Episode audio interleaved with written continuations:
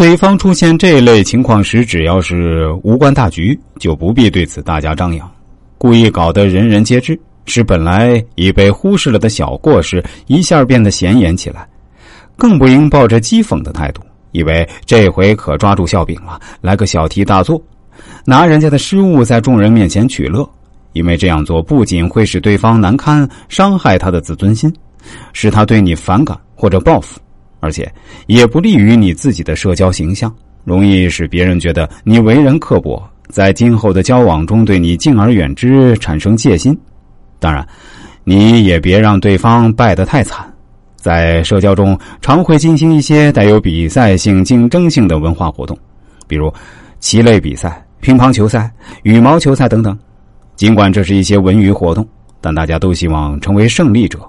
有经验的社交者在自己实力雄厚、能绝对取胜的情况下，往往并不使对方失败的很惨而狼狈不堪，反倒是有意让对方胜一两局，既不妨碍自己总体上的获胜，又不使对方太失面子。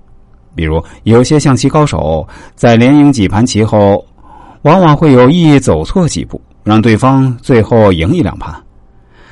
与人处事正像一盘象棋，只有那些阅历不深的小青年才会一口气赢对方七八盘。对方已经涨红了脸，抬不起头，他还在那一个劲儿的喊“将将”。其实作为社交活动啊，并非正式比赛，对输赢不必那么认真，主要目的还是交流感情、增进友谊、满足文化生活的需求。否则计较起来会给对方造成不佳的心情。据说国民党元老胡汉民极爱下象棋，又把输赢看得很重。在一次宴会后，与棋艺不凡的陈景仪对弈时，本来一比一平局，却要下第三局，在残局时竟被对方打了个死局。顷刻间，胡汉民脸色苍白，大汗淋漓，又急又恼，当场昏厥。三天后，竟因脑淤血死亡。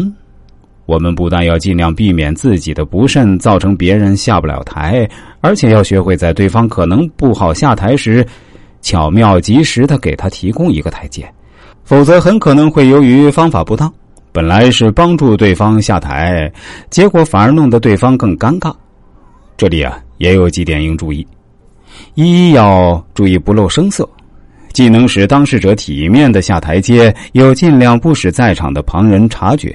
这才是最巧妙的台阶。有一则报道很能启发人。一次，有一位外国客人在天津水晶宫饭店请客，请十个人要三瓶酒。